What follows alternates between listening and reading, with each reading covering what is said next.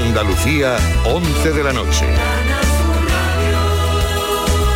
Noticias. Dos personas han muerto atropelladas en las carreteras andaluzas en sendos accidentes de tráfico registrados durante este fin de semana. El último de ellos ha ocurrido este sábado en la carretera A8009 a su paso por Sevilla, mientras que el otro tuvo lugar el viernes en la A7 en el término de San Roque, en Cádiz. En toda España, cuatro de las siete personas que han muerto en las carreteras han sido atropelladas. Este sábado han fallecido otras tres personas en accidentes registrados en La Coruña, Burgos y Murcia. En clave política, el presidente de la Junta, Juanma Moreno, ha hecho balance al cumplirse el primer año desde su toma de posesión, considerando que Andalucía funciona mejor que antes. Para justificarlo, ha dado, datos como que nuestra comunidad es la que eh, tiene más afiliados a la seguridad social después de Madrid, que el crecimiento económico es superior a la media nacional o que el 80% de los nuevos autónomos del país son andaluces. Moreno asegura que estamos ante la década de Andalucía. Creo que esta es la década de Andalucía y lo digo con la humildad, pero al mismo con la ambición por mi tierra. Queremos jugar en grande, queremos estar en las grandes ligas, queremos eh, estar en la primera liga económica y social de progreso de España y de Europa y vamos a poner todos los recursos, todos los medios y todas nuestras energías a, ese objetivo. Permanecen hospitalizadas cuatro personas afectadas por el incendio este sábado en una vivienda en el municipio sevillano de Écija. Se trata de dos mujeres de 52 y 18 años y dos hombres de 53 y 23. Según los bomberos, el fuego se originó en la cocina del piso y se propagó a un dormitorio provocando daños en estas dos estancias. De otra parte, la Guardia Civil ha desarticulado una red dedicada a proveer de embarcaciones a las redes de tráfico de inmigrantes en el Mediterráneo. Cuatro personas han sido detenidas en Melilla y Almería, informa Carlos Juan. Tres miembros de la organización, dos residentes en Melilla y otro en Almería, compraban embarcaciones a un depósito en Almería que custodiaba estos objetos intervenidos principalmente con inmigrantes a bordo. En estas transacciones utilizaban identidades falsas y realizaban facturas a nombre de otras personas a las que suplantaban la identidad. Las embarcaciones eran desmontadas y trasladadas legalmente a Melilla usando sociedades o personas jurídicas inexistentes. Desde allí y ocultas en fardos serán introducidas en Marruecos por pasos fronterizos en los que se produce el llamado comercio atípico o trasiego de porteadores con mercancías. Según la Guardia Civil, el circuito funcionaba, de modo que las embarcaciones viajaban constantemente hacia el sur, desmontadas, y hacia las costas andaluzas con inmigrantes a bordo. Salvamento Marítimo ha rescatado a 17 personas de origen magrebí de una patera localizada al sureste del Cabo de Gata, en Almería. Los inmigrantes, todos varones, han sido trasladados al puerto almeriense, donde han sido puestos a disposición de la Policía Nacional. En cuanto al tiempo, este domingo tendremos cielos nubosos con lluvias excepto en el tercio occidental, cota de nieve bajando hasta los 700 metros, vientos fuertes en el litoral mediterráneo y zonas altas y temperaturas sin apenas cambios. Tenemos a esta hora 12 grados en Mengíbar, 10 en Granada y 14 en Lora del Río. Son las 11 y 3 minutos. Servicios informativos de Canal Sur Radio. Más noticias en una hora. Y también en RAI y canalsur.es. 40 años en 40 días. El camino al 28 de febrero. Historia viva de nuestra historia. Manuel Clavero Arevalo, el profesor de Derecho de Suárez y Felipe González, el ministro que abandonó la UCD para fundar Unidad Andaluza, nos hablará de nuestros 40 años de autonomía desde sus 93 elegantes años. 40 años en 40 días. El domingo a las 9 de la mañana, Clavero en Días de, en la radio de Andalucía. A Enrique le iban bien las cosas, tenía ante sí una ambiciosa carrera profesional, una esposa, una hija. Con apenas 40 años, a Enrique le dijeron que padecía esclerosis múltiple y no se rindió. Los domingos a las 12 de la noche, no te rindas con Miguel Fernández. Canal Sur Radio, más cerca que nunca.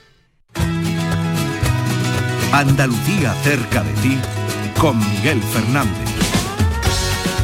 Hola, ¿qué tal? ¿Cómo estás? No sé si lo sabes, pero a pesar de los avances de la ciencia, todavía no se puede precisar el momento exacto en el que los humanos empezamos a ver lo que nos rodea. Se sabe, eso sí, que la vista de los recién nacidos es poco precisa y no alcanza más allá de los 20 o 30 centímetros. Tampoco hay constancia de cuándo se produce el descubrimiento del color, pero parece que a los dos meses la mayoría de los bebés comienza a distinguir tonalidades y apreciar la diferencia entre la oscuridad que lo envolvía en la gestación y la luminosidad que lo acompañará toda la vida. Desde ese momento todo será distinto, los estímulos, las sensaciones y los afectos. Cada cosa, cada situación, cada persona tendrá en nuestra memoria una tonalidad diferente. También los lugares, los sitios, toda nuestra vida tiene una luz. Y Andalucía, tu tierra, no iba a ser una excepción.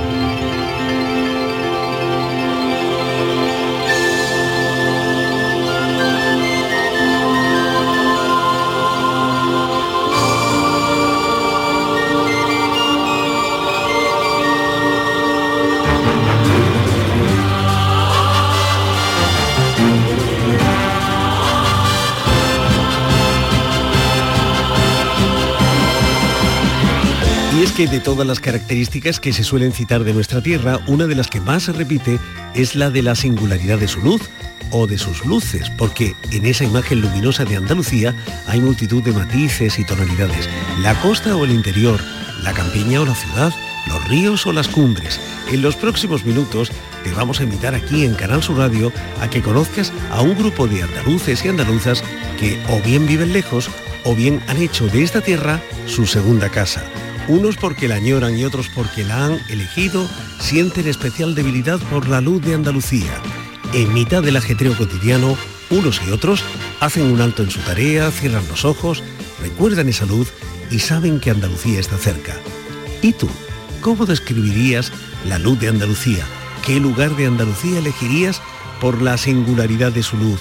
¿Qué representa en tu vida la luz de Andalucía? Déjanos ya tu nota de voz en el 670 94 30 15. Pero también sigue nuestras historias en redes sociales. Sigue nuestras historias en Facebook y Twitter. Cerca de ti, CSR. Andalucía cerca de ti. Los andaluces por el mundo están en Canal Sur Radio. Guarda que luna, guarda que mare, da questa notte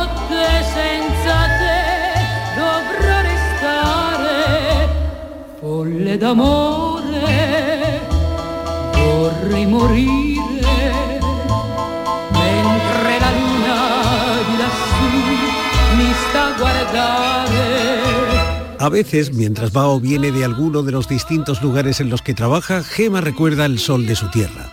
Gema vive en Morciano di Romagna, a 2.257 kilómetros de su casa, en Albaida del Aljarafe, en Sevilla. Aunque Italia y España se parezcan en muchas cosas, a Gema el sol no le parece el mismo en esta pequeña ciudad de la ribera del Rímini, a la que llegó buscando nuevos horizontes. Gema echa de menos la luz de su tierra casi tanto como la grada del Sevilla, pero a veces, mientras toma el sol en alguna terraza, Gema cierra los ojos y siente que Andalucía está cerca. Resta soltanto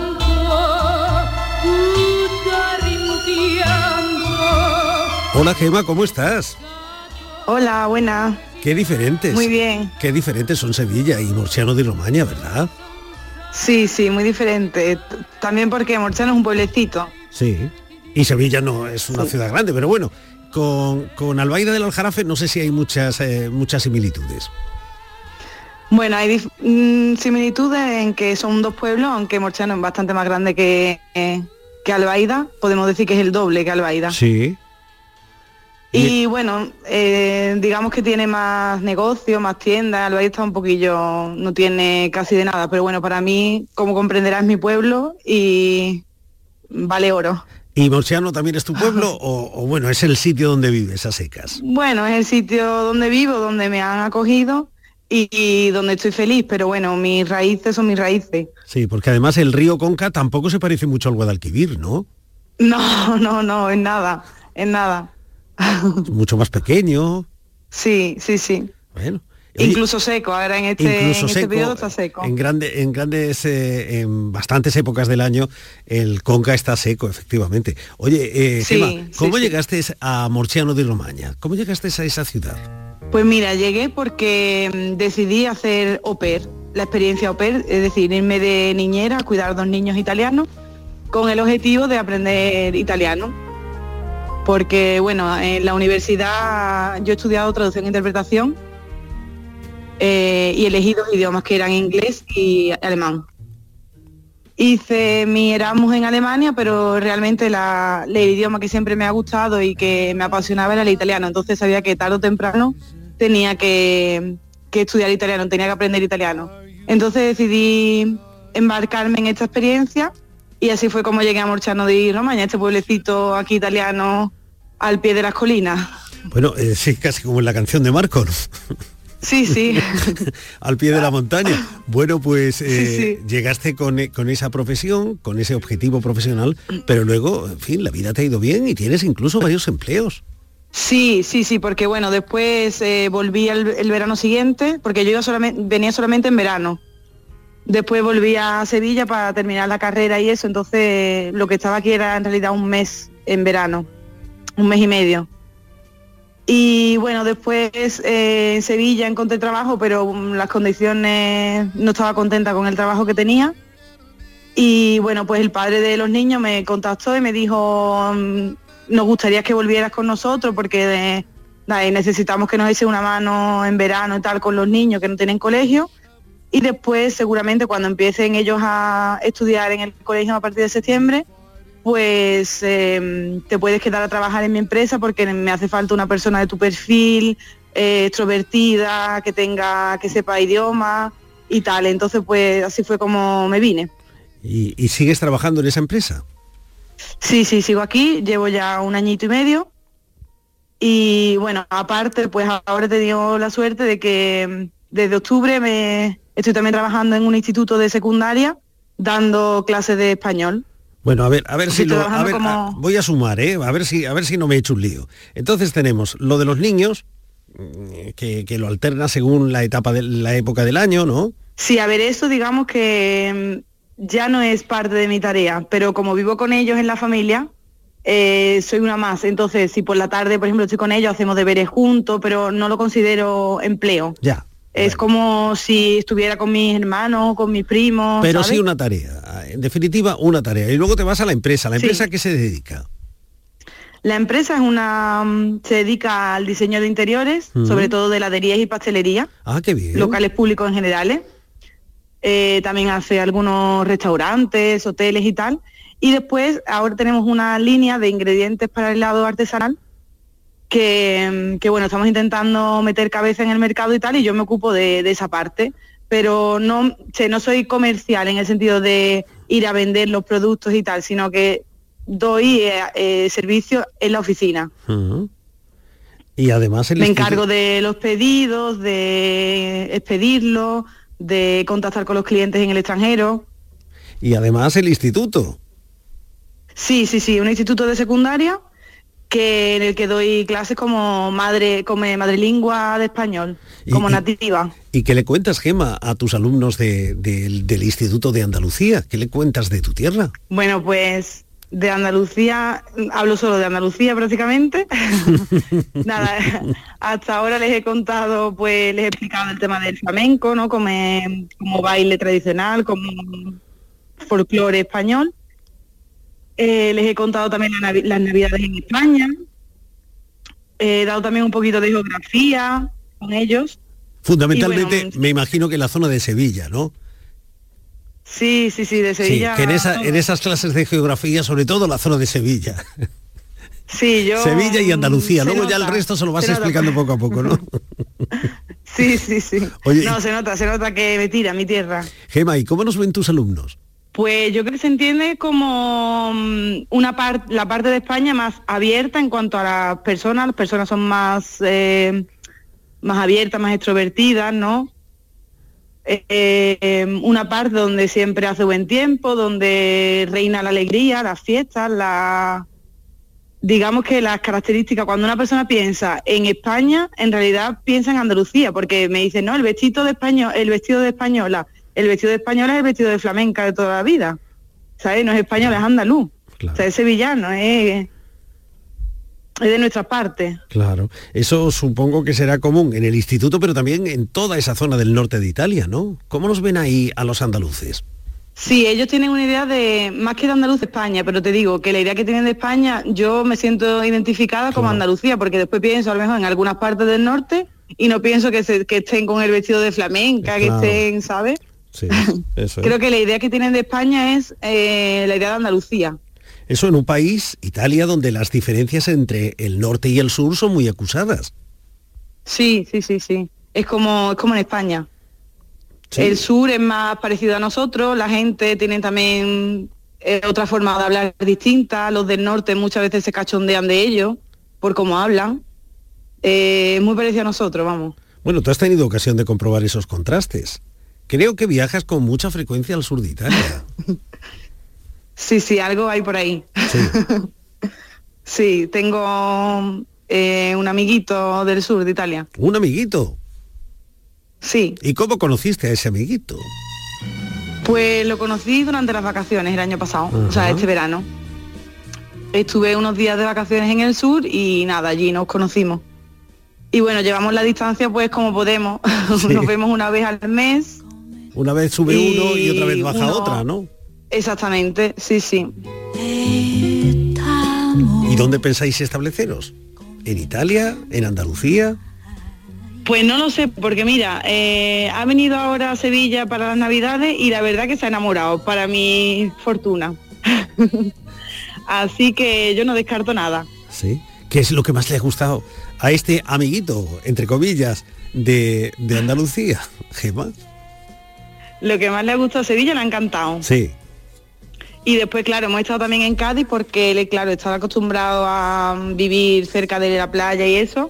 Y dice que Cádiz es muy parecida a, a su ciudad. Pero bueno, Sevilla le encanta, dice que habla solo maravillas de la ciudad y tal. Y Así que bueno, por ahí tengo una parte donde agarrarme. ¿Y, y lo ha llevado al fútbol? Claro, por Ah. supuesto. Claro. Eso no podía faltar, ¿no? Sí, sí, fuimos al, al partido contra el Atleti de Bilbao. Sí. Y disfrutó muchísimo viendo a tu Sevilla. Muchísimo, muchísimo, Sí, porque tú, muchísimo. Gema, ¿desde cuándo sientes esa afición por el Sevilla? Sí, desde pequeñita digamos que es una pasión que me ha transmitido mi padre. O sea, que ya en tu casa Y- eh, erais sevillistas. Sí, sí, sí, hasta la muerte, hasta la muerte. ¿Y qué representan los colores del Sevilla en tu vida, Gema? Para mí todo. O sea, yo por el Sevilla es que soy capaz de recorrerme el mundo, mm, ir donde haga falta. El año pasado fui a verlo a, a Roma contra la Lazio en, en Europa League. Y volviste afónica. Sí, sí, sí, no, vuelo, eso, eso es, eso es una, una parte que ya doy por descontada, vamos, eso seguro. Bueno, El Sevilla para mí es, no sé, es mi pasión. O sea, es el fútbol, el Sevilla lo que transmite, esa casta, ese coraje, esa, ese nunca rendirse, es lema también en mi vida, ¿sabes? claro. No sé si el Sevilla es de las cosas que más echas de menos de Andalucía en Italia. Sí, sí, sí, sí, claro, sí, sí, sí. Los partidos, esas previas allí en el Ramón Sánchez Pizjuán, esos partidos importantes, esos derbis, por favor, esos derbis que aquí, no sé, vamos, un poquito más y rompo un cristal o algo de los nervios. Pero habrá más cosas, ¿no? Habrá otras cosas que eches de menos en, en Italia. Sí, hombre, echo de menos mi familia, por supuesto, mis amigos. Eh, echo de menos Sevilla como ciudad, porque aquí, vaya donde vayas, no encuentras una ciudad como Sevilla. O sea, hay ciudades muy bonitas, porque Roma es espectacular, porque Florencia es espectacular, pero es que Sevilla tiene algo que solo tiene Sevilla. Por ejemplo, las croquetas. Las croquetas, ¡uh, qué buena! Son tu debilidad, ¿no, Gema? Son mi debilidad, sí, sí. ¿Y has probado hacerlas ahí? ¿O, o- o tú en la cocina no te manejas? Eh, me manejo un poquillo, pero de todas maneras es que mm, como las que yo me como allí, aquí no hay la, ma- la materia prima no son igual y después la, lo que es la masa y eso, pues no es que yo sea aquí ahora arguiñano. Así que Oye, porque ahí, ¿qué otras aficiones tienes, Gema? aquí, bueno, pues el fútbol lo sigo, pero desde la distancia, ya te digo. Sí, ¿tienes, ¿tienes algún Eh, equipo? Después, ¿Eres aficionado a algún equipo italiano? Eh, si te digo la verdad, no. O sea, porque sí, los niños y mi pareja son, son del, de la Juventus. De la Juventus. Sí, pero mm, para mí la Juventus, con perdón a los demás, a las personas que me es, escuchen, Que nos disculpen los oyentes que, sean seguidores o seguidoras del, del Juventus, pero la. Juventus, ¿qué? Pero la Juventus se me parece a Real Madrid en España. es como un Ah, equipo grande que está acostumbrado a ganar, que entonces no es lo mismo. Yo no sé si acaba- como que sabes que... Yo no sé si acabas de echarle un grandísimo piropo, ¿eh? Yo he pedido perdón a la audiencia y ahora resulta que vas tú y, y eso ha sonado a, a piropo, ¿eh?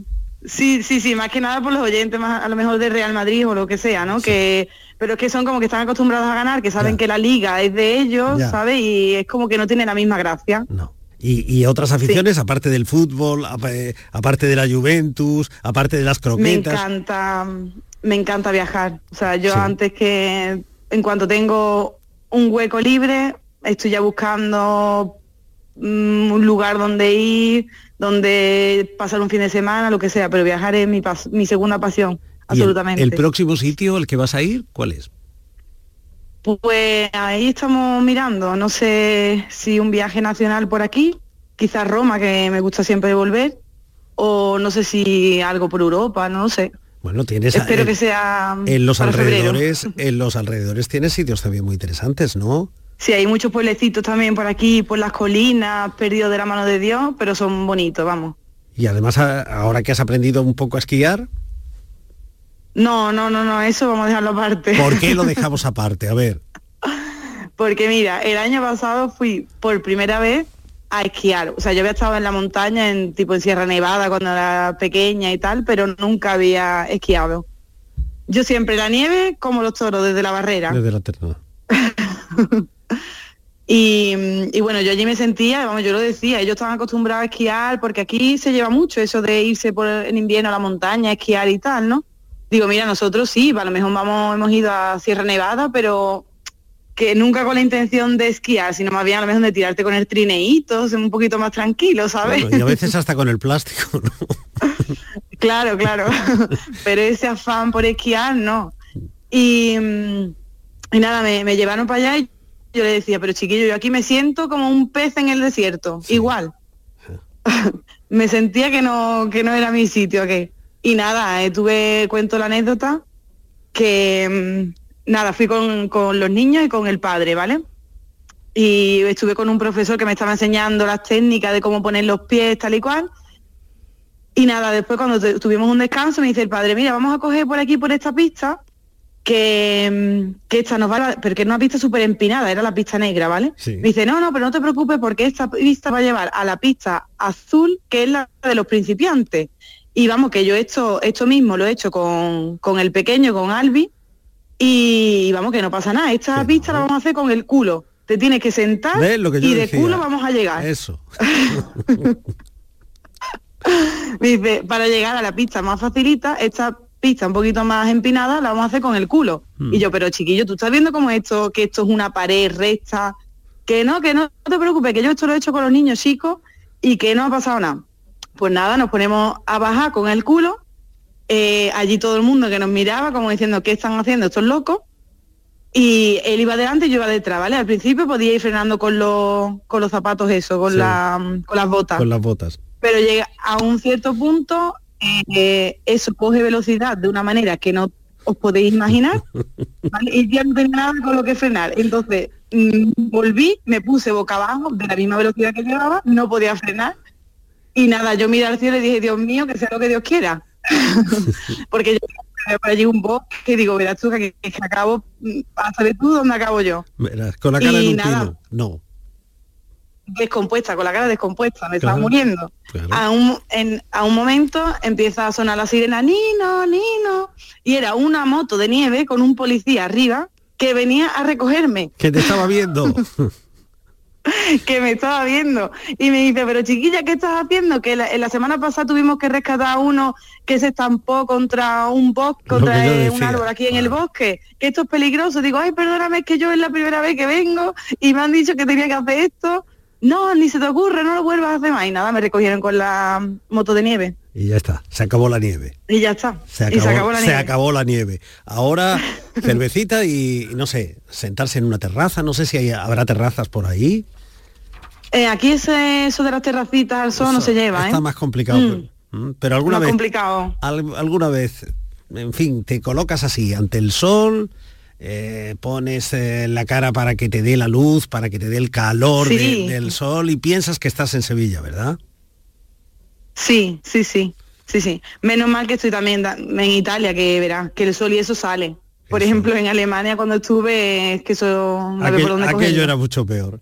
En fin, Eso no veo por dónde cogerlo. que cada vez que, que sientas esa caricia del sol, Gemma, sepa que, sepas que Andalucía está cerca, cerca de ti. Sí, sí, haciendo cerca, sí. Un beso, hasta pronto.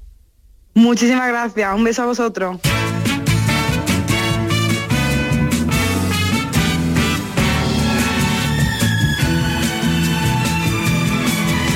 Prefiero más que llegar, pensar que ya voy llegando, andar por andar andando, caminar por caminar. Andalucía cerca de ti. Pues sí, Andalucía está cerca de ti aquí en Canal Sur Radio.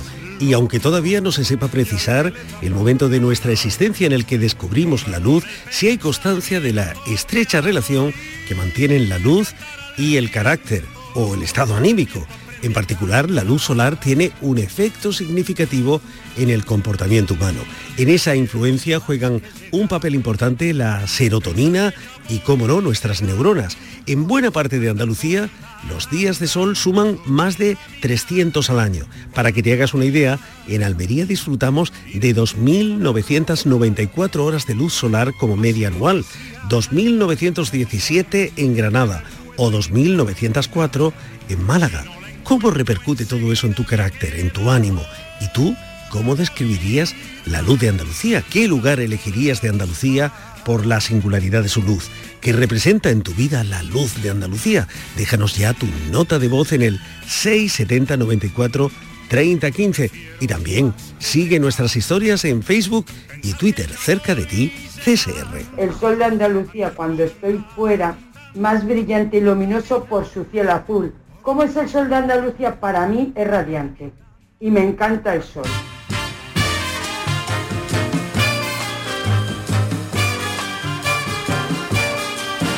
I have often walked down the street before. En Inglaterra, John es John Wood, pero en Málaga, John es Woody. Puede que en Inglaterra John fuera inglés, pero seguro que en Málaga, Woody es malagueño. Desde hace más de un cuarto de siglo vive en la capital de la Costa del Sol, a donde lle- llegó después de pasar por media docena de lugares.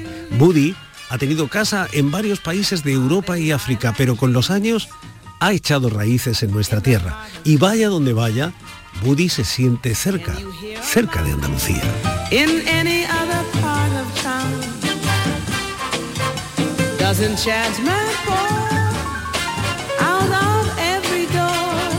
Hola Woody, ¿cómo estás? Pues muy bien, con mucha alegría y preparando por salir a la calle y, y pasar el día ahí en la calle. Vamos. Claro, yo te imaginaba un poquito desconcertado porque lo tuyo es estar al otro lado de, de- de la mesa, ¿no? Al otro lado del cristal. Sí, sí, normalmente sí, en las producciones, sí, en meses de mezcla, en conciertos o festivales y en producción, sí. Entonces, esto es un poco raro para mí, verdad. Claro, eh, eh, pero veo que no, que, que casi podemos hacer un intercambio, que yo me puedo ir al otro lado de la mesa, a las regletas, a, a la mesa de sonido y demás, y tú te puedes venir aquí al micrófono, ¿eh? Vale, ok, eso sí. Bueno, tengo que preparar un programa Sí. de, de distintos eh, temas y tópicos, pero bueno, que eh, hay que divertirse. Oye, Woody, ¿he hecho bien co- presentándote como malagueño?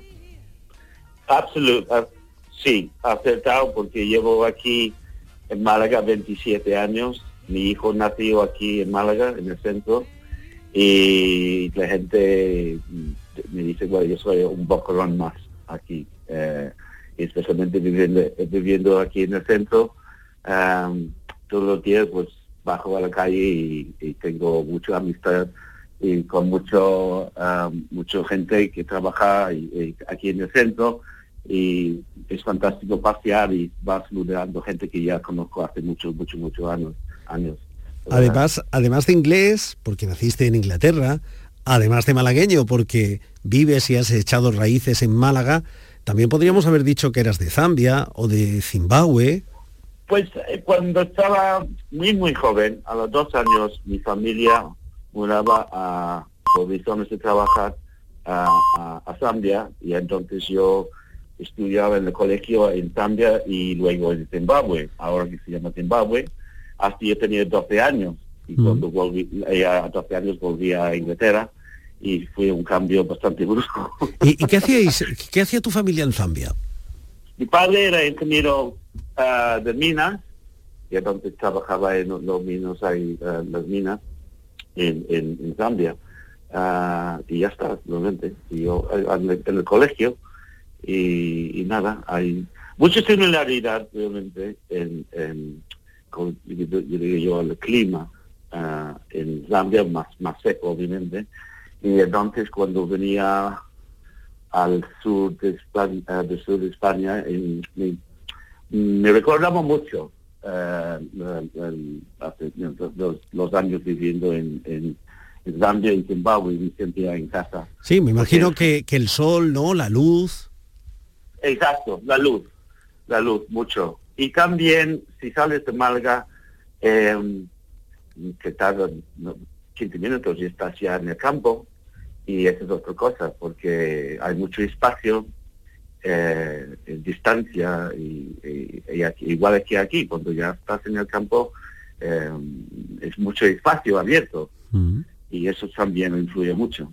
Y el clima, obviamente. Cuando llegaba joven a Inglaterra, mm, con eh, mm, mucho, demasiado frío, mucho frío y mucha lluvia. No sé si, si la vida que llevabais en Zambia eh, era un poco como la que imaginamos en las películas. Esa imagen que tenemos un tanto colonial. No, no tanto, eh, no tanto. Eh, eh, obviamente, recuerdos que yo tengo yo jugando mucho en el, en, el jardín y como los niños a, know, a los 10 años o algo así. Mm, no, el, el país es eh, Zambia y Zimbabue, eh, en este poco cuando yo estaba ahí, a la final de los 60, era rico, muy rico, eh, muy tranquilo, am, y, pero ahora en día yo- se nota y que hay muchos problemas ahí ahora mismo, obviamente muchísimo más difícil vivir y con peores condiciones, condiciones ahora que antes. Porque tú sigues en contacto con quienes fueron tus amigos allí, con las familias con las que os relacionasteis. No, no, no, poco. Estoy en contacto con, a través de Facebook, una, una, una página de los dos colegios, pero ya está, no muchísimo más, porque estamos tan costu- acostumbrados ahora sobre las redes sociales y, y teléfonos móviles, pero claro, en esa época eh, tenías suerte si tenías un móvil en, en tu casa, o un teléfono fijo en tu casa. Am, y no estoy en contacto con, con, con nadie. Un par de personas eh, a través de Facebook, pero ya está. Y con Inglaterra, que, que es tu mm, el sitio donde naciste, donde deben estar tus raíces familiares, ¿qué tipo de relación tienes? Bien, porque te- aquí tengo más eh, contacto con gente en, en- en Inglaterra, mi familia, eh, obviamente, y otros amigos que tengo en Londres. ah, en- en- realmente las redes sociales, el tema de Facebook, sí han, han- han- han tenido capacidad de volver y tener contacto con gente. Porque a ti, en cierta forma, la música fue lo que te trajo a España y a Andalucía, ¿no? Pues yo estaba trabajando en Londres, eh, en, la- en la- unas um, casas de postproducción o estudios eh, de televisión, y una de las empresas eh, en Inglaterra que tenía una una, ah, una oficina en Madrid, me llamaron eh, para decir si quiero venir a, a España y trabajar por un año. Y yo dije que sí, pero al final me quedó trabajando en Madrid en, en televisión y en sonido y luego conociendo más gente, pues más en conciertos y producciones en festivales. ¿Conciertos de qué tipo, Buddy? Todo tipo, todo tipo. Aquí en Málaga yo he hecho todo de rock and roll, de festivales, de flamenco, eh, de- vamos, de, de todo tipo. ¿Y, y qué, y qué sentías cuando, cuando eras un, un- un muchacho y escuchabas en Inglaterra a Paco de Lucía, por ejemplo? ¿Qué, qué te contagiaba a ti? ¿Qué imagen te daba a ti de Andalucía la guitarra de Paco de Lucía? Pues la cosa es que cuando es, es- es estás en este mundo, los sonidos, eh, y haces, y escuchas muchas cosas, muchas cosas diferentes, te sorprende la calidad de la música. Da igual el, el tipo de música. Y- y- y yo no estoy, obviamente, no sé, como rock, rock and roll, eh, jazz, obviamente, eh, pero también eh, el flamenco eh, es fantástico. Yo que realmente creo que mi me- mejor experiencia, eh, una de las mejores experiencias de mi vida, era sonorizar Carmen Linares Hombre, en el Teatro Cervantes. Y algo pasa esa noche que pero, eh, no me voy a olvidar, eh, algo eh, impactante. ¿y ese contacto con Carmen, con Carmen Linares, cómo fue, Budí? Bueno, no, es porque yo estaba el técnico del ese día en, el- en, en el Cervantes. Y ya está, no coincidencias. Coincidencias, pero, un poco pero, después, pero ya está, ¿no? pero el trato, gente- la relación con Carmen, Ah, fantástico. Después eh, hablamos como eh, cinco o diez minutos después del concierto, estaba maravillosa, eh, encanto- encantadora y, y muy agradecido. Y bueno, yo también, porque el Cervantes de esa noche se puso uf, im- impresionante, eh, era algo, algo especial, muy especial y toda la gente se notaba. Bueno, el algo mágico, el algo mágico es. el, Ce- el Cervantes, ese teatro malagueño con 150 años ya de historia, forma Claro. parte de, de tu escenario habitual, como la ciudad de Málaga, que ya es tu ciudad, como Sí. Andalucía, que ya es tu tierra. Y, y no sé, cuando vienen tus amigos, tu familia inglesa, ¿qué, qué le, qué le cuentas? ¿Qué le enseñas de, de Málaga? bueno, el, eh, hasta gente que vive aquí, cuando viene al centro de Málaga, eh, estamos paseando, pues yo saludo a mucha gente porque conozco mucha gente en el en este entorno alrededor y todo el mundo se comenta que, que, que como si yo conozco todo el mundo. Y es, es cuando mm, eh, estás eh, eh, viviendo en un sitio donde eh, trabajas en la cultura y entonces eh, vas conociendo mucho, mucho, mucha gente. Y la muchas veces la gente viene ah, por algunos días eh, de turismo y mira las cosas diferentes. A mí ya las cosas son, yo después de tanto tiempo aquí, pues estoy más acostumbrado. Pero, pero ¿cuál es tu rincón? Si tienes que enseñarle el rincón más íntimo, más privado de Buddy en Málaga, Ay, Dios mío. Hay, hay, hay sitios que me encanta. Y, eh, hay que por el paseo del parque, el espacio del Merced, tomo un café ahí, Plaza Merced con unos amigos. Am, hay varios sitios. Es que yo he visto también, viviendo en el centro, el cambio, eh, un cambio increíble. En el centro de Málaga, que yo ah, compró mi piso aquí hace 20 años y aquí estaba realmente poco cosas aquí en el centro. Y ahora, pero hay muchos, muchos nuevos lugares, rest- restaurantes, bares, eh, negocios. Ah, el Rincón, oh. Oh, eso es difícil. Probablemente me gusta la Plaza Motero, la, la, la- sentarme en la, en la alcatelía ahí por ahí. ah, ah, y no, tomar no es mala ruta, ¿eh? No es mala ruta la que estás haciendo, Buddy. La calle Alcazabilla, la Plaza de la Merced. En cualquier caso, el Buddy, patio del parque, muelle uno, el, todo esta zona. todo, está, todo lo que es el ahí. centro de Málaga, ¿no? En cualquier El caso, de Málaga, sí. Buddy, Pero eh, también me encanta, hay esta cosa que hay una por, por- por mi trabajo, trabajando en sonido y directos, pues yo he hecho mucho muchos ah, trabajos en los pueblos de Málaga, que son muy bonitos también, y me gusta salir este, ah, como en Ojén, ah, bueno, en toda esta costa, Nerca, Liliana, eh, hasta Periana, vamos, Vélez Málaga. Vélez Málaga. Frigiliana. Buddy, Buddy, ¿y a qué suena Andalucía? es una mezcla de sonidos. Es una guitarra flamenco con el taconeo, con los eh, con la- una risa, a los risas eh, la gente feliz. es una mezcla de cosas, es no solo un sonido, es algo como una sinfonía, exacto, de muchos sonidos. Bueno, esos sonidos forman parte ya de tu vida porque aquí te, aquí te quedas, ¿no? Yo me voy a quedar aquí. Ya curiosamente, curiosamente a veces no estás buscando, estás explorando y sin darte cuenta si quieres en un lugar que en un momento te quedas parado y dices, aquí estoy y aquí no, no me muevo. Y es curioso. Buddy sabe que Porque Andalucía... no hay mejor que ir a la playa y comer eh, come un espeso de sardinas con un buen capacho, eso es de lujo. Y no puede nadie por quitar eso de mi vida. Eso es verdad. Buddy, un abrazo, hasta pronto, gracias. Muchísimas gracias, Miguel. Gracias a todos. Su- ah, un gran saludo. Gracias. Chao.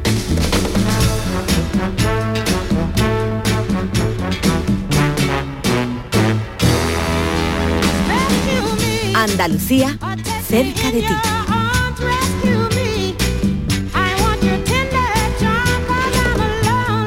Un portal en Internet elaboró un listado con las ciudades de España con el mejor clima para vivir. Dos ciudades andaluzas se encuentran en la cabecera de ese selecto grupo, Málaga y Huelva. Sus inviernos y los veranos moderados debido a la influencia del mar convierten a ambas ciudades en lugares privilegiados. Que sus entornos se conozcan como la Costa del Sol o la Costa de la Luz es mucho más que un eslogan publicitario. ¿Y tú? ¿Cómo describirías la luz de Andalucía? ¿Qué lugar de Andalucía elegirías por la singularidad de su luz? ¿Qué representa en tu vida la luz de Andalucía? Déjanos ya tu nota de voz en el 670 94 30 15. Hola, mira, el sol de Andalucía cuando estoy fuera lo recuerdo como, como poderoso y, luciendo muchísimo. El sol de Andalucía es cálido, cálido, te, te abraza y te acoge. Y sí, claro que me gusta el sol de Andalucía, aunque a veces se ponga un poco mm, cargante, pero me encanta el sol de Andalucía, es bello.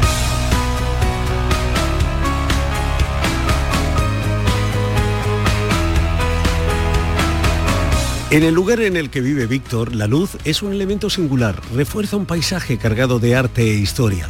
Pero Víctor ha llegado a esa ciudad desde otra tan luminosa que puede presumir de disfrutar de casi 3.000 días soleados al año. Víctor vive ahora en Praga, de la que un escritor escribió que reúne toda la belleza del mundo. Pero Víctor llegó a la capital checa desde Málaga, que otro escritor dijo que era la ciudad del paraíso. Mientras se deslumbra por la magia de una ciudad única, Víctor recuerda el sol de su tierra y sabe que Andalucía está cerca.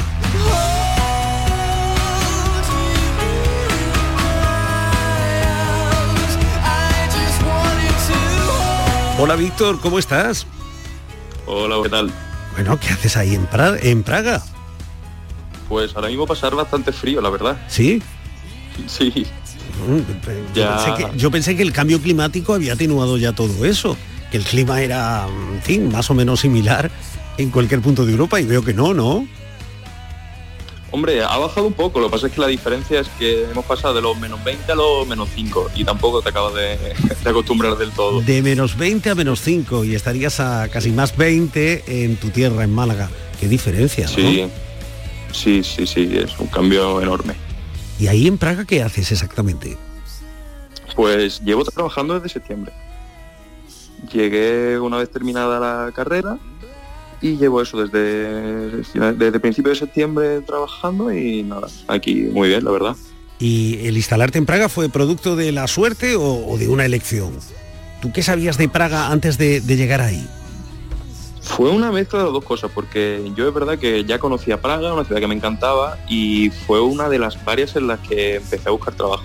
No, no me centré en ninguna especial, pero sí es verdad que era quizá de mi primera segunda opción. Porque habías estado en, en otros momentos, ¿me cuentas? Sí, yo había estado, sí, había estado viviendo en Polonia para hacer el Erasmus y vivía en una ciudad muy, muy, muy cerquita de aquí, a tres horas en autobús. Entonces solía venir bastante. Vine como cuatro o cinco veces y me enamoré de la ciudad. La verdad que es increíble. A ver, y, y aún a riesgo de ser indiscretos, ¿y por qué ibas tanto a Praga? porque soy un enamorado de esta ciudad. Ah, simplemente Me por eso. por el paisaje. Sí, sí, sí. Sí, la, la verdad que sí. Así que, eh, bueno, prácticamente entonces habrás descubierto poco, ¿no? Porque ya conocías bastante de la, de la ciudad, ¿no? Sí, pero lo que tiene Praga es que la Praga turística y la Praga de la gente que vive aquí son dos cosas totalmente distintas. Bueno, eso le ocurre El- a casi todas las ciudades turísticas, ¿no? Una cosa es lo que ve el turista y otra muy distinta a veces es lo que viven los propios eh, ciudadanos, los propios nativos, ¿no? Claro, claro, claro. Lo que pasa es que Praga, al estar, Praga lo que tiene es que tiene muchísimo turismo, está, un- está muy masificada en cuanto a eso. Y hay el centro, lo que va siendo toda la zona del castillo, el puente de Carlos y demás, se quedan muy pequeños y después puedes ampliar lo que es todo Praga, que es para totalmente para descubrirla, la verdad. Pero esas legiones de, turistas que invaden casi a diario Praga, una de las cosas que destacan es precisamente la personalidad de su luz, el matiz distinto de la luz de Praga, ¿no? Sí, yo creo, sinceramente, que Praga tiene en la época de final de verano o otoño los atardeceres más bonitos que he visto en mi vida. El cielo coge un tono rosa espectacular todos los días. Es una maravilla. Pues fíjate, eh, curiosamente, uno de los atractivos de la capital checa es precisamente un espacio oscuro. Ese teatro negro de Praga que acoge una representación escénica muda en un escenario a oscuras. Sí, la verdad que para los checos es totalmente una, una cultura. Es una cosa que les encanta. Es como para nosotros, que digo yo, mm, el flamenco o incluso el fútbol. Y hay más sitios que ver, ¿no? La famosa Torre de Petrin, por ejemplo. Sí, la Torre Petrin, sinceramente creo que es uno de los mejores, de las mejores vistas de toda Praga.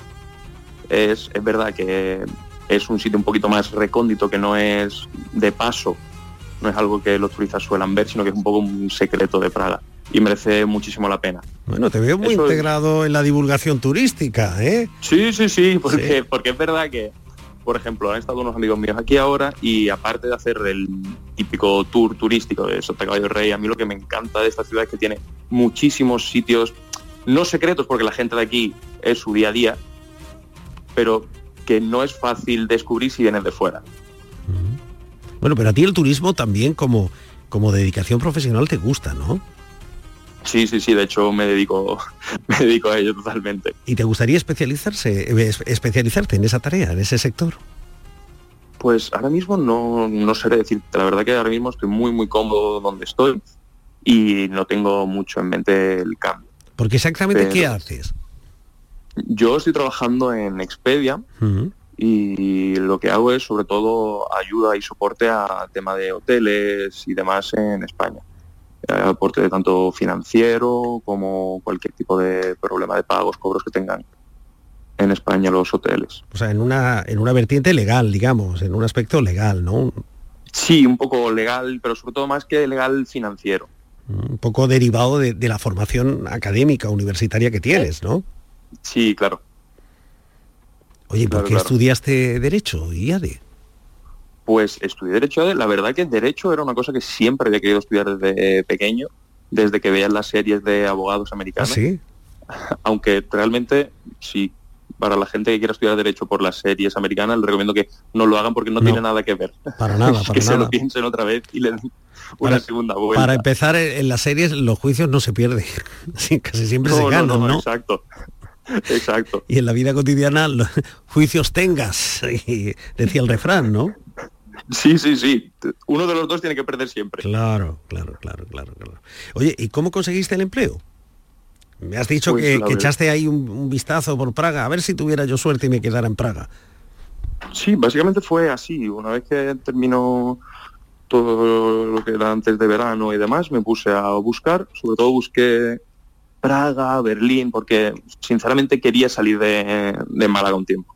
Quería ver un poco de mundo, vivir fuera, a ver claro. cómo era eso. Eso es lo normal, ¿no? Cuando se tiene tu edad. Sí, sí, sí, y pienso que sí, personalmente se lo recomiendo a todo el mundo. Es verdad que es un paso no duro, sino difícil, porque al final es salir total y absolutamente de tu zona de confort, pero merece la pena. ¿Y, y cómo es te una organizas? experiencia vital que te llena mucho. ¿Cómo te, organiza- ¿Cómo te organizas ahí, en Praga? Pues la verdad que bastante bien, porque lo bueno que tengo es que en el trabajo tiene un horario muy, muy fijo, entonces me da tiempo a planearme toda la semana sin ningún tipo de problema. ¿Y, y es la primera vez que vives fuera de casa?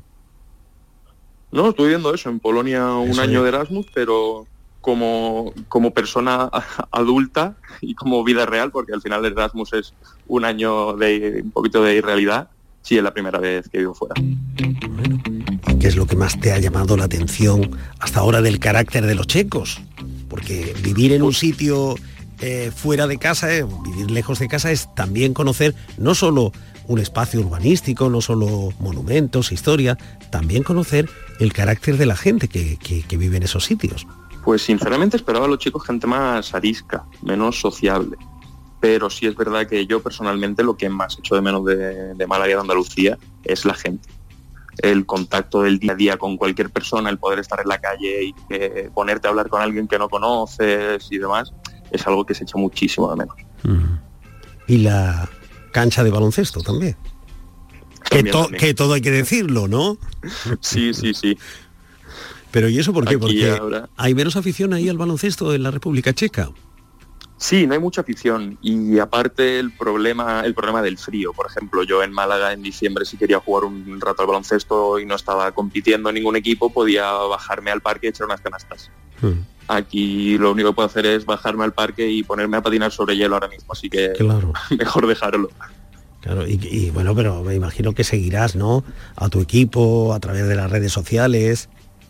Hoy es sí, fácil. sí, yo sí, sigo siguiendo mi caja, la verdad, lo veo todo lo que puedo y intento estar encima todo lo posible.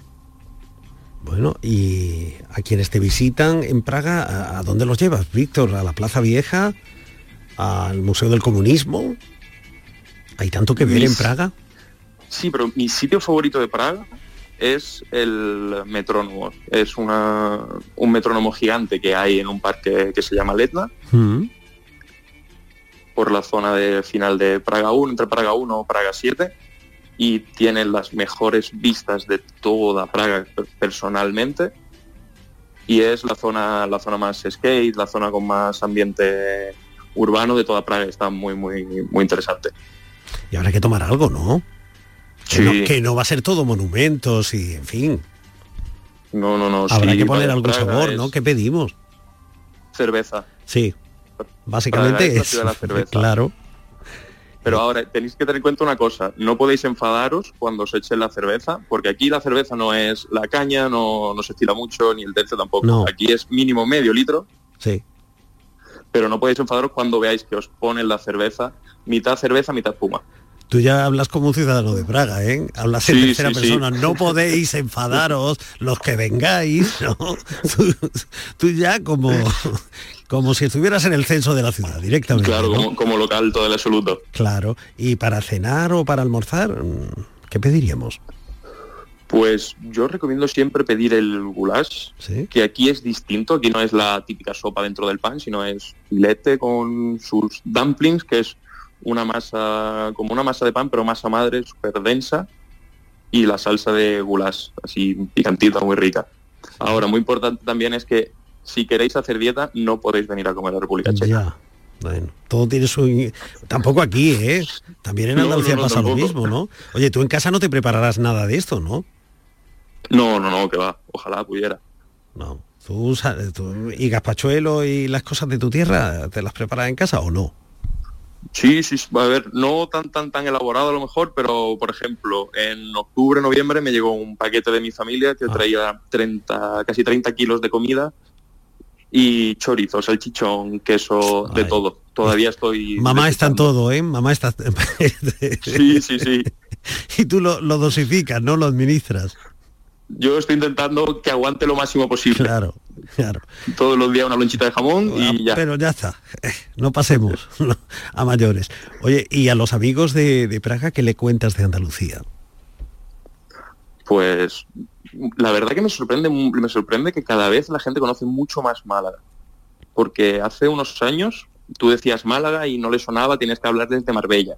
Ahora cuando hablas de Málaga la gente sabe dónde está y por norma general la cogen muy bien. Siempre es, oh Málaga, qué bonito, qué buen tiempo, qué buena gente, qué sol, qué alegría. ¿Y tú y básicamente es eso. ¿Y tú, Víctor, qué es lo que más echas de menos de casa? Aparte de la comida, Pues- aparte del aspecto gastronómico. Aparte de la comida, y, del eso. deportivo, que ya hemos hablado, ¿no? ¿Qué es lo que más Sí. eh, recuerdas de tu tierra? Pues sobre todo eso, familia, amigos y lo que te he dicho antes, el contacto con la gente. Y en, y en esa balanza, ¿qué pasará? ¿Te quedarás eh, por ahí algún tiempo? ¿Irás a otras ciudades? ¿Volverás? Ahora mismo, la verdad que pretendo quedarme aquí al menos, no lo sé, seis meses más. No tengo una fecha de salida. Estoy muy cómodo y por ahora no tengo pensado moverme. El paso siguiente, pues no lo sé. No lo sé. Me seguiría gustando moverme por Europa, ver sitios nuevos, conocer culturas nuevas, pero por supuesto al final uno quiere acabar en su casa. No se vive en ningún sitio mejor que en Málaga. o mejor la- que en Andalucía en Y general. además está el asunto del baloncesto, ¿no? Que, Claro. Claro, claro. Bueno, Víctor, te voy a pedir una cosa. A ver, intenta cerrar los ojos y te hago una pregunta y tú me la respondes lo primero que, que- que te venga a la mente, ¿no? Nada más escucharme. A ver, cierras un poquito Venga. los ojos y yo te pregunto, oye, ¿cómo se ve la luz de Andalucía? ¿Cómo es la luz de Andalucía? pues calentita, brillante, te llena por dentro, te, te da muchísima alegría todos los días. Bueno, pues ya sabes, Víctor, cuando recuerdes así la luz de tu tierra, cierra los ojos y ya sabes, Andalucía está cerca, cerca de ti. Un abrazo. Un abrazo, muchas gracias.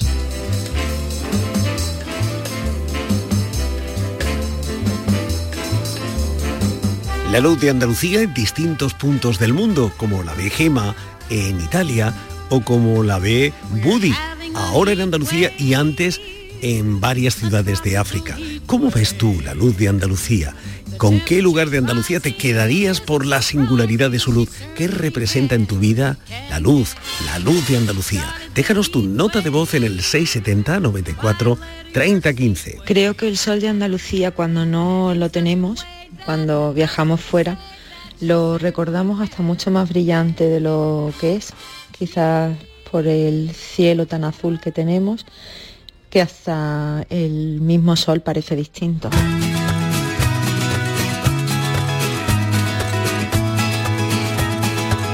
¿Cómo entra la luz en una casa? Se pregunta Paulo Coello.